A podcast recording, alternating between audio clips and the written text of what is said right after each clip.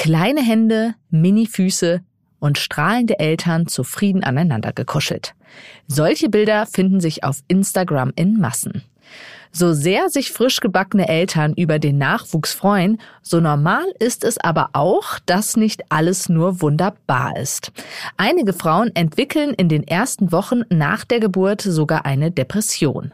Wie es dazu kommen kann und wie solche Depressionen behandelt werden können, darum geht es in dieser Folge von Aha.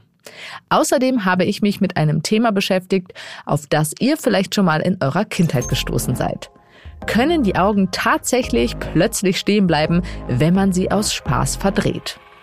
Mein Name ist Sonja Gillard und ich freue mich, dass ihr dabei seid. Aha. Zehn Minuten Alltagswissen. Ein Podcast von Welt. Wir sind jetzt zu dritt, alle sind gesund. Ich freue mich immer sehr, wenn ich solche Nachrichten inklusive süßer Babyfotos von Freunden bekomme. Natürlich gibt's dazu auch meist noch obligatorische Kilogramm- und Zentimeterangaben. Alles gut also, da muss man doch glücklich sein. Doch wenn man genauer nachfragt, stellt sich dann oft heraus, die ersten Wochen mit dem Neugeborenen ähneln eher einer Fahrt auf einer Gefühlsachterbahn. Hormonschwankungen, dazu die oft extrem anstrengende Geburt, die es zu verarbeiten gilt, jede Menge Veränderungen, große Erwartungen und wenig Schlaf. Ein echter Ausnahmezustand.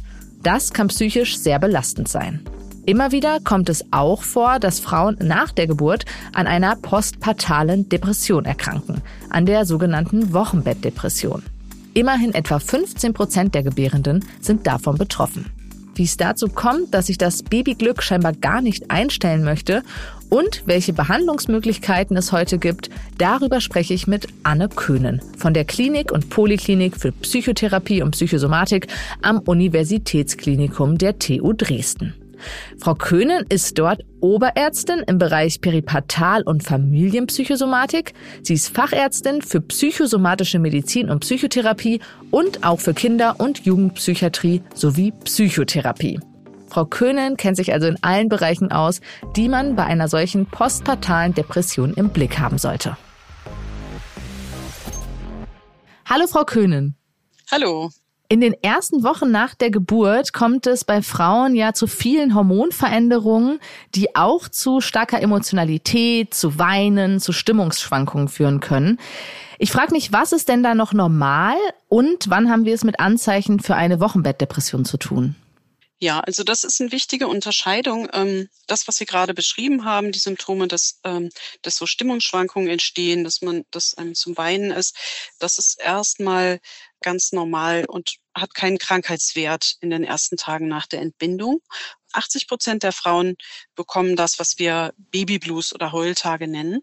Das ist durch die starken Hormonwechsel bedingt. Und wenn das ausgeprägt ist, äh, sollte man das aber gut beobachten und dieser Babyblues sollte spätestens am 10. bis 12. Tag auch zu Ende sein. Wenn man ausgeprägten Babyblues hat, kann das die Wahrscheinlichkeit dann für die Entwicklung von der postpartalen Depression erhöhen.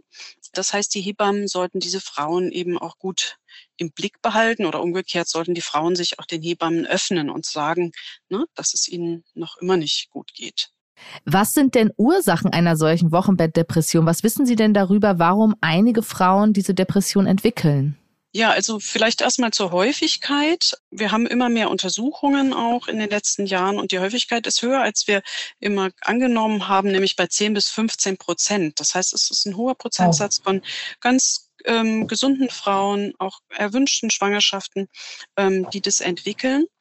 Besonders gefährdet sind Frauen, die schon mal eine psychische Erkrankung hatten. Ähm, besonders gefährdet sind Erstgebärende. Das sind mhm. ungefähr 75 Prozent. Ähm, und Frauen, die möglicherweise eine schwierige Geburt hatten, die eben eine hohe Stressbelastung haben, vielleicht nicht so eine gute Unterstützung im sozialen Netz haben und auch Frauen, die ähm, hohe eigene Erwartungen haben. Also so ein bisschen perfektionistische Frauen sind da auch ähm, gefährdet. Woran liegt es, dass besonders Erstgebärende ähm, so stark betroffen sind im Vergleich zu anderen? Das hat einfach mit, mit dieser Rollenübernahme zu tun. Ja, das, das einfach das. Viele Frauen haben ja die Erwartung irgendwie, und das wird auch gesellschaftlich manchmal so ein bisschen falsch transportiert, dass man denkt irgendwie, ach, da kommt einfach das Kind äh, zum normalen Leben einfach noch so dazu, welche Stressbelastung und welche Veränderungen auch der Partnerschaft, überhaupt der ganzen häuslichen Situation damit verbunden sind, ähm, das ist oft nicht so erwartet und, ähm, und erschreckt die Frauen auch und macht sie eben in dieser neuen Rolle als Mutter auch ein Stückchen unsicher. An wen können sich die Betroffenen und angehörige Freunde denn wenden in so einer Situation? Also wichtig wäre vielleicht noch zu sagen, dass, dass es nicht nur so ist, dass man weinerlich ist oder nicht so belastbar, sondern dass es manchmal auch gereizte Formen gibt. Ja? Und wichtig auch vom, als Symptom das, was wir verzögerte Bindung nennen, also dass man die, die, mhm. den Kontakt zum Baby nicht so innig spürt, dass man möglicherweise auch Gedanken hat, ähm, dass es ein Fehler war, das Baby zu bekommen, obwohl es eigentlich eine gewünschte Schwangerschaft war. Also verzögerte Bindung. Ähm, ne? Und man hört schon im Wort, ne, dass diese mhm. Bindung sich wieder normalisieren kann. Ja, das ist ja auch eine wichtige Botschaft, aber das, das ist ein wichtiges Symptom. Und wenn man mhm. das spürt im, im Kombination mit den genannten Symptomen, dann sollte man als erstes die Hebamme ansprechen, also da wirklich auch mal nachfragen. Die Hebammen haben da auch gute Diagnostikmöglichkeiten im Gepäck und ähm, den Frauenarzt oder auch jeden anderen Arzt, den Hausarzt zur Not, auch ansprechen und fragen, ist das jetzt hier noch normal, was ich hier fühle? Ist es mhm. irgendwie anders, als ich dachte? Wie wird so eine Wochenbettdepression diagnostiziert? Weil Sie gerade darauf ansprachen, die Hebamme hat da was im Gepäck. Die Hebamme hat natürlich ihre ihre sehr gute klinische Erfahrung im Gepäck, aber es gibt auch kurze Diagnostikinstrumente, das sogenannte EPDS, das ist so ein Fragebogen, den kann man auch im Netz finden. Das sind zehn Fragen, die lassen sich schnell ankreuzen und da kriegt man schon eine ganz gute Richtung, ob es sich um eine depressive Entwicklung handelt. Und wenn man das jetzt äh, alles gemacht hat und dann wird festgestellt, dass es sich um eine solche Depression handelt, welche Behandlungsmöglichkeiten gibt es denn aktuell?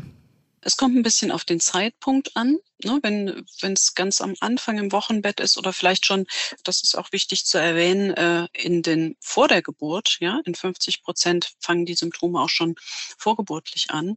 Dann sind natürlich die Geburtshelfer, also die Hebammen, Frauenärzte am nächsten dran und die würden dann weiter verweisen. Es gibt eigentlich inzwischen ein ganz gutes Netz äh, von ähm, Helfern, also von Therapeuten, die sich besonders spezialisiert haben, auch von Kliniken, die so wie wir ähm, ambulante oder tagesklinische Angebote haben, wo Frauen quasi den ganzen Tag bei uns verbringen oder auch stationäre Angebote. Da gibt es ah. ähm, jetzt als Empfehlung diese diesen Verein Schatten und Licht e.V., die mhm. eine schöne Homepage haben. Da kann man je nach Postleitzahl dann auch für seine Region ganz verschiedene Helfer oder auch Kliniken. Wie sieht das aus? Sie haben Tageskliniken angesprochen. Werden die Kinder da mitbehandelt? Werden die da betreut? Das heißt, die Familie muss unbedingt eingebunden werden. In der Tagesklinik oder auch auf Station sind Kinder mit. Sicher ist das noch ausbaufähig. Versuchen wir auch zu erreichen, dass es bundesweit noch mehr solche sicher auch sehr aufwendigen Mutter-Kind-Stationen gibt, wo sowohl die Mütter als auch die Babys ähm, gut betreut werden mit einem hohen personellen Aufwand. Jetzt haben Sie äh, diese Therapieplätze angesprochen. Was gibt es denn für medikamentöse Behandlungsoptionen, gerade für Frauen, die ja teilweise auch die Kinder noch stillen? Ja, die meisten Frauen stillen und das ähm, sollen sie auch und das widerspricht auch gar nicht einer medikamentösen Behandlung. Wir haben da Medikamente, die schon sehr lange auf dem Markt sind, die sehr erprobt sind und äh, die wir manchmal nicht, wo wir nicht umhin können, die zu benutzen, weil sie eben ein, wirklich einen Teil der Stabilisierung beitragen.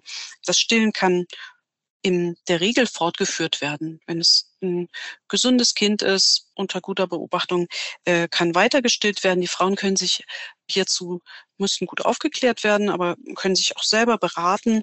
Da gibt es an der Charité in Berlin ein Beratungszentrum für Embryonaltoxikologie. Die haben auch eine gute Homepage unter www.embryotox.de kann man da jedes Medikament eingeben. Man kann auch dort nochmal anrufen und mit den Pharmakologen selber sprechen. Aber da habe ich sehr gute Erfahrung. Also dieser Kurzschlussmedikament heißt abstillen, den sollte man äh, nicht treffen. In seltenen Fällen ist es nötig, das Abstillen und dann hat es vielleicht auch einen bestimmten Sinn. Ja? Und Bindungsförderung, das ist auch nochmal eine wichtige Botschaft, kann natürlich auch ohne Muttermilchernährung stattfinden. Im besten Fall ist es ja so, dass man verhindert, äh, dass eine Frau überhaupt in diese Situation, in diese Wochenbettdepression reingerät. Gibt es denn da Faktoren, mit denen man vorbeugen könnte? Also zum einen ist es wichtig, ähm, dass Frauen wissen, wenn sie schon mal eine Wochenbettdepression hatten oder auch eine Angststörung oder eine andere psychische Erkrankung, dass sie eine erhöhte Wahrscheinlichkeit haben, dann in dieser Stresssituation nach der Entbindung so etwas nochmal zu bekommen. Das heißt, die müssen ein bisschen vorsichtiger durch die Schwangerschaft gehen und die Frühsymptome auch dann beachten. Ja, zum Beispiel, dass sie nicht mehr gut schlafen. Ja, man hat ja das Baby, was man nachts mhm. versorgen muss, was ja auch wenig Schlaf dann bringt. Aber wenn dann quasi darauf noch Schlafstörungen kommen, dass die Frau nach dem Stillen nicht mehr einschlafen kann und so weiter. Das sollte irgendwie frühzeitig Beachtung finden. Also diese Frauen müssen sich ein bisschen, bisschen vorsichtiger bewegen. Ansonsten ist es wichtig eben ähm, vielleicht auch ne, für die Schwangeren. Es ist, ich finde, es ist gesellschaftlich auch immer ein ganz schön hoher Anspruch, was alles parallel gehen muss. Und da würde ich einfach auch so als quasi präventive Maßnahme empfehlen, die, die Stressbelastung ähm, nicht zu hoch zu stellen. Also sowas wie Umzüge oder Prüfungen eben nicht dann in die letzten Monate vor Entbindung zu legen. Frau Kühn, vielen Dank für Ihre Einschätzung und die Expertise zum Thema Wochenbettdepression. Ja, gerne. Das war Anne Köhnen vom Universitätsklinikum der TU Dresden. Stimmt das wirklich? Mythos oder Wahrheit? Heute könnten wir diese Rubrik wieder einmal umtaufen in Was ist dran an all den Horrorszenarien, die ich als Kind so zu hören bekam. Diesmal hör auf, die Augen zu verdrehen, sonst bleiben sie noch so stehen. Kennt ihr das? Um die Wette schielen, Augenrollen und andere Augenverrenkungsexperimente wurden zumindest in meiner Kindheit auch schon einmal so kommentiert. Wenn euch solche Kommentare aus der Kindheit heute noch Albträume bereiten, dann kann ich Entwarnung geben. Die Augen bleiben nämlich nicht einfach so stehen. Auch nicht, wenn man schielt und sich dann erschreckt. Die Muskeln, die für die Bewegung des Augapfels zuständig sind, verkrampfen nicht einfach so. Die Ursache für eine Augenfehlstellung kann eine Veranlagung oder auch eine Erkrankung sein. Aber fangen wir mal von vorne an. Was passiert beim Schielen überhaupt? Experten nennen es übrigens Strabismus. Wenn beispielsweise die Sehkraft beider Augen unterschiedlich ist, dann fixiert das stärkere Auge intensiver, was wir betrachten wollen. Das schwächere Auge wird dann, ohne dass wir das bewusst kontrollieren, weggedreht. Diese Bewegung kann allerdings so minimal sein, dass man es mit bloßem Auge von außen überhaupt nicht erkennen kann. Doch Schielen hat einen großen Nachteil. Wir sehen doppelt, wenn wir nicht mit beiden Augen einen Punkt fixieren können. Das könnt ihr ausprobieren, indem ihr versucht, eure eigene Nase zu sehen. Kinder, die von Geburt an schielen, sind allerdings zumeist daran gewöhnt und das Bild eines Auges wird dann quasi nicht übertragen und somit sehen sie nicht doppelt. Allerdings ist es trotzdem wichtig, dass Schielen bei Kindern früh behandelt wird, da sich sonst die Sehkraft beider Augen nicht richtig entwickeln kann. Um Schielen bei kleinen Kindern bis etwa zum vierten Lebensjahr zu behandeln, gibt es eine sehr einfache Methode, die oft helfen kann. Die Augenklappe. Das stärkere Auge wird damit zugedeckt und so soll das schwächere Auge trainiert werden. Wer übrigens gern die Augen verdreht, trainiert und entspannt damit zugleich die Augenmuskeln. Und das ist eine sehr gute Idee, wenn man zum Beispiel viel vor dem Computer sitzt und starr auf den Bildschirm blickt. Gibt es andere Mythen, die ihr aus eurer Kindheit kennt? Wir würden uns sehr freuen, davon zu erfahren. Gern per Mail an wissen.welt.de oder auch per WhatsApp an folgende Nummer 0170 375 3558. Die Telefonnummer findet ihr auch noch in den Show Notes und dem Beschreibungstext zur Folge. Und wenn ihr unsere Augen besonders erfreuen wollt, dann lasst ihr uns noch eine gute Bewertung auf den Podcast-Plattformen da. Mein Name ist Sonja Gillard. Bis zum nächsten Mal.